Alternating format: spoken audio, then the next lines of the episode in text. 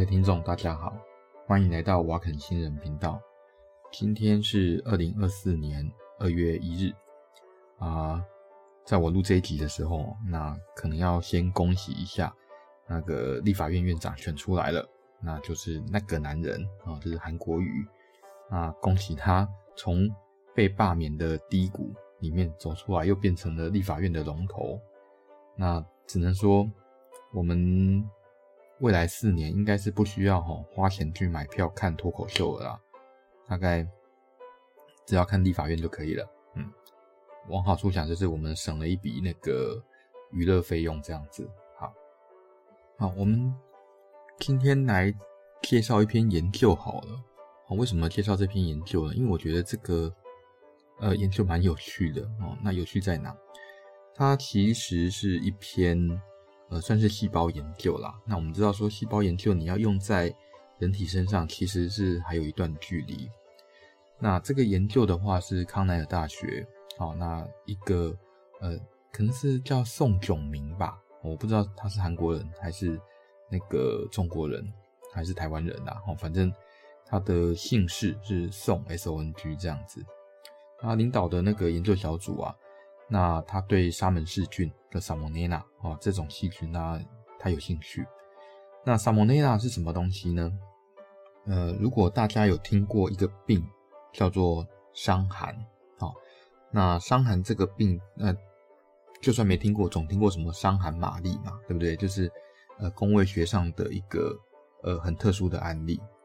那这位伤寒玛丽呢，其实不能叫伤寒玛丽啊，这样讲其实有点污名化。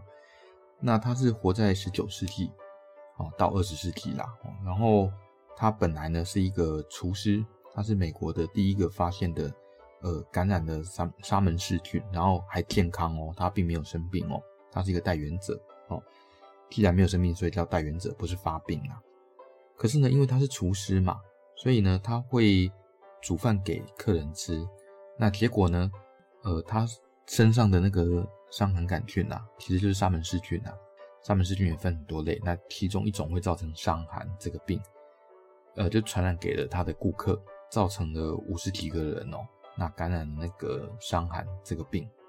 这件事情被发现了以后啊，哦，那伤寒玛丽其实我觉得他的待遇其实还蛮蛮悲惨的啦，哦，因为他最后人生中的二十几年啊，是被政府强制隔离。那被强制隔离的话，等于是你剥夺人身自由嘛。所以在这种状况，哦，嗯，这是没有经过法院判决，然后剥夺一个人的人身自由二十几年。那我觉得这是一个很不人道的待遇啊。不过不管怎么说，这是呃二十世纪初发生的事情啦。好，那回到这篇研究哈，那就是说，呃，这篇研究它有趣的地方在于说哈，它。找到了，呃，在番茄里面，那有两种物质，他这个作者他自己把它命名叫做 TDAMP。好，那什么叫 TDAMP 呢？简单来说就是 tomato 呃 tomato derived antimicrobial peptide。好，什么意思呢？简单就是从番茄来的抗维生素的那个呃生态。好，非常没有学问。那非常不起眼，但是变成缩写以后，TDAMP 感觉就很棒，这样子。好，这就是我们喜欢看缩写，不喜欢看全文的原因。好，那总而言之呢，作者从番茄里面啊，那找到了这两个蛋白质。啊，他的故事是这样，呃，这个文章的故事是这样，就是说，诶，他想看看番茄对于抑制沙门氏菌那有没有效果，所以呢。他就把番茄汁拿来跟沙门氏菌拿来混合培养，那发现有效哦。那所以他一开始想呢，会不会是 pH 值造成的？后来呢，他把番茄汁的这个 pH 值啊，呃，因为番茄汁是酸的嘛，啊，那把它 pH 值弄到比较偏中性这样子，那就发现呢，这个番茄汁仍然可以抑制沙门氏菌的生长。所以呢，他就想要知道。这个番茄汁到底有什么魔力哦？那可以抑制那个沙门氏菌的生长，所以他就从那个沙门呃，对不起，他就从番茄里面呢，那找了一堆呃候选基因，一大堆的基因，然后呢，把这些基因用电脑去做筛选，那看看说哪一个，哎、应该说哪一段序列，它比较容易产生那个抗细菌的这个药物啊，或者是说抗细菌的这个成分这样子。那筛选出抗细菌的成分之后，他就一个一个来测试嘛。那主要是找了四个啊，所以它叫 TDAMP 一二三四这样子啦。哦，那这个 TDAMP 呢，那最后他发现，那其中两个哦，不管是对那个有没有荚膜，有没有抗药性，因为沙门氏菌也有可能会有抗药性嘛，抗那个呃 Ciprofloxacin 就是。一种抗生素的这种抗药性的一个变种株啦，哦，那这个 TDMP 通通都有办法，那把细菌杀死。那在详细讲这个之前呢，哈，我们可能要先知道一下，呃，细菌的结构。那我们知道说，哈，细菌它最里面的话，基本上呢就是细胞，呃，质，哦，那。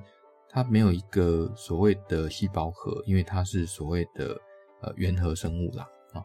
那原核生物呢，它通常呢可能就是拿遗传物质，然后就直接呃在 ribosome，呃就是核糖体，然后直接转成那个呃蛋白质。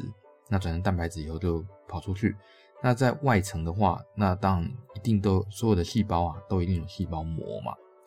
但是呢，在细菌外面呢，还有所谓的细胞壁。那在细菌细菌的那个细胞壁外面呢，也有可能可以生成所谓的荚膜啊。那什么叫做荚膜呢？Capsule，呃，荚膜哈，就是在细菌的细胞壁的外面。我们刚刚说这里面是细胞膜嘛，那细胞膜外层呢就是细胞壁，然后细胞壁的在外层呢就是所谓的 Capsule，就是荚膜这个东西。那荚膜这个东西通常啊，它的组成哦是多糖，就是。呃，polysaccharide 啊，poly 或者人家念 polysaccharide，我自己的英文发音不是很好啦。哦，那这个 polysaccharide 呢，基本上呃会是呃这个细菌有没有侵犯宿主细胞一个很重要的一个成分。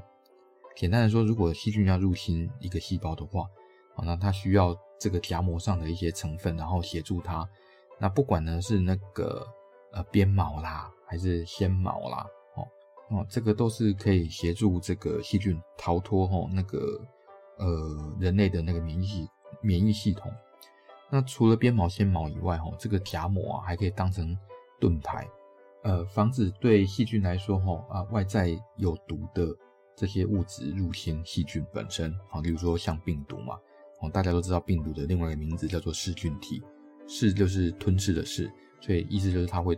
吃掉细菌这样子，然后呃，这个荚膜本身哦，因为它含水量很丰富，所以它可以让细菌哦在很干的环境下不会干死，哦，所以荚膜可以增加那个细菌的对环境的抵抗力，哦，所以你即使哈拿去晒太阳，这个细菌也不一定会直接晒死这样子。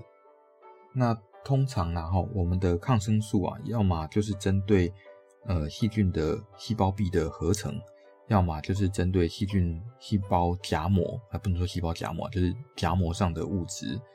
那当然有少数的抗生素，也不能说少数啦，就是有一些有一类的抗生素，它是直接进到细胞质里面，然后去影响到这个细菌的那个 ribosome 那个核糖体的那形成那个蛋白质的这个步骤。这样，当然还有一类，就像我们刚刚说哈，沙门氏菌。常用的抗生素嘛，就是 Ciprofloxacin 那个 Quinolone，糟了喹诺酮不知道中文怎么讲。总而言之，反正就这一类抗生素，它是直接影响到 DNA 细菌的 DNA 啊。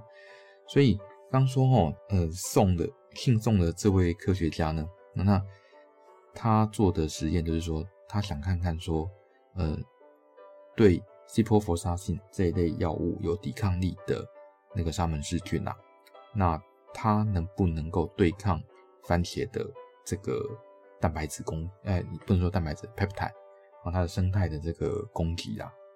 那那个他试了很多次，那看起来的话，哈，那个什么 TDAMP 就是呃番茄呃从番茄拿来的抗微生物的那个生态，呃，不管一号、二号啊，看起来都是对这些沙门氏菌是有杀伤力的。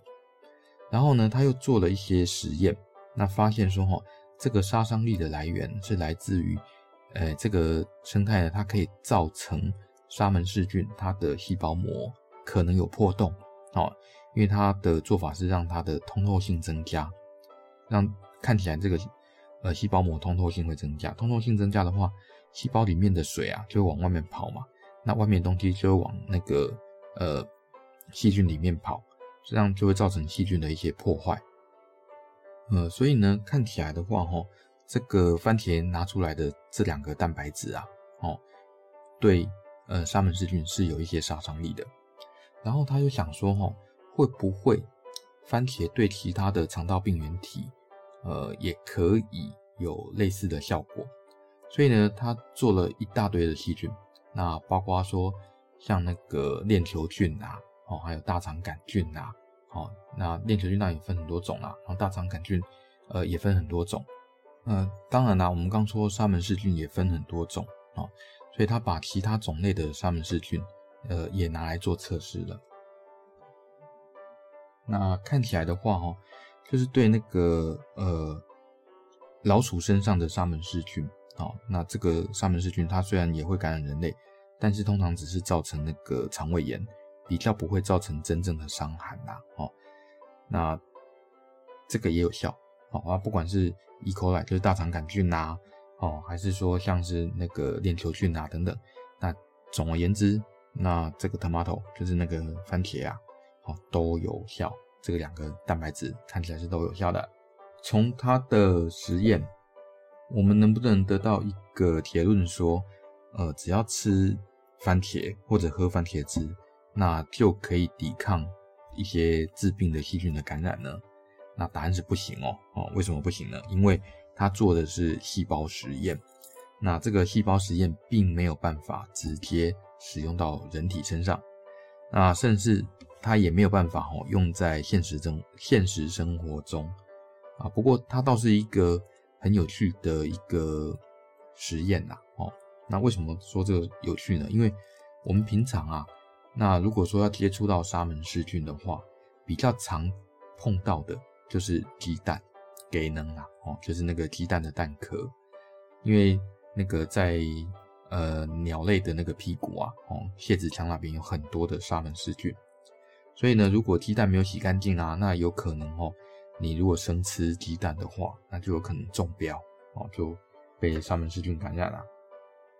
可是呢，如果我们拿番茄汁啊，哦，或者把鸡蛋跟番茄一起炒，呵呵，就一起料理这样子的话，那说不定啊，哦，这个呃番茄就可以把呃鸡蛋壳上的那些沙门氏菌啊，呃，稍微处理掉。当然要讲这个问题哦，你要扯到说，如果它有效的话，那有效的浓度是多少？我需要用到多少量的番茄，那才能够把一个鸡蛋壳上的沙门氏菌都杀光？那另外一个，呃，吃番茄之所以在人体身上可能没有办法治疗沙门氏菌的原因呢，呃，是因为沙门氏菌在人体的体内啊，它是进到细胞里面，然后去造成伤害跟繁殖的。所以呢，你吃的这个生态，就是你吃的这个番茄，先不说哈，经过胃啊，经过小肠，那它们会有消化作用嘛？那会有胃酸的 pH 值，那它会不会改变这个番茄的生态的一些结构？啊，经过小肠会不会因为酵素造成这个呃生态的结构改变？呃，我们先不讲这个，假设都不会改变好了，那它到你的肠子里面呐，哦，那就算要攻击那个沙门氏菌，也达不到啊？为什么达不到呢？因为沙门氏菌躲在你的小肠细胞内哦，所以在这种状况下，嗯，吃这个。番茄想要治疗沙门氏菌的感染，大概没什么效啦。哦，我的看法是这样子。嗯，所以如果要有效的话，哦，目前呃，针对沙门氏菌，可能还是应该要吃抗生素或者是打抗生素这样子。好，好，那总结一下今天的节目啦。哦，那今天节目就是说，嗯，介绍一下呃细菌的结构。那主要是外面的荚膜这一层，哦，那荚膜这一层呢，因为它是多糖啊，就是 polysaccharide 哦，那它可以造成呃细胞上的感染，它攻击细胞嘛，然后造成细胞的感染，然后它可以躲避免疫系统。那我们很多的抗生素都是针对这一层的哦，那也针对细胞壁哦，那当然也有一些是针对呃细胞质里面的蛋白质，或者是针对遗传物质哦。那针对遗传物质，就是像那个呃 ciprofloxacin、quinolone 那一类嘛，哦，那也有像是 rifampin，就是呃治疗那个肺结核的那一类的药物。那现在呢，呃，根据康奈尔大学这个团队啊，那他们觉得在番茄里面有两个蛋白质，也有可能可以用来治疗沙门氏菌的感染啊。那当然，这离它变成药物还有很长的一段路要走啦。哦，不过至少我们知道一件事，植物呢，它本身的一些蛋白质，它自己做出来的蛋白质是可以对抗细菌的，而且是可以对抗一些常见的肠内菌。哦，那它的机转呢，是造成这个细菌直接破掉。啊，简单的说是这样子。好，那虽然这不是大量喝番茄汁的理由啦，哦，不过你如果喜欢的话，还是可以喝啦。喝点番茄汁大概对身体也是没什么坏处就是了。那喜欢我们的节目的话，欢迎按赞、分享、订阅哦。那呃，也欢迎到我的 IG 上那留言这样子。好，拜拜。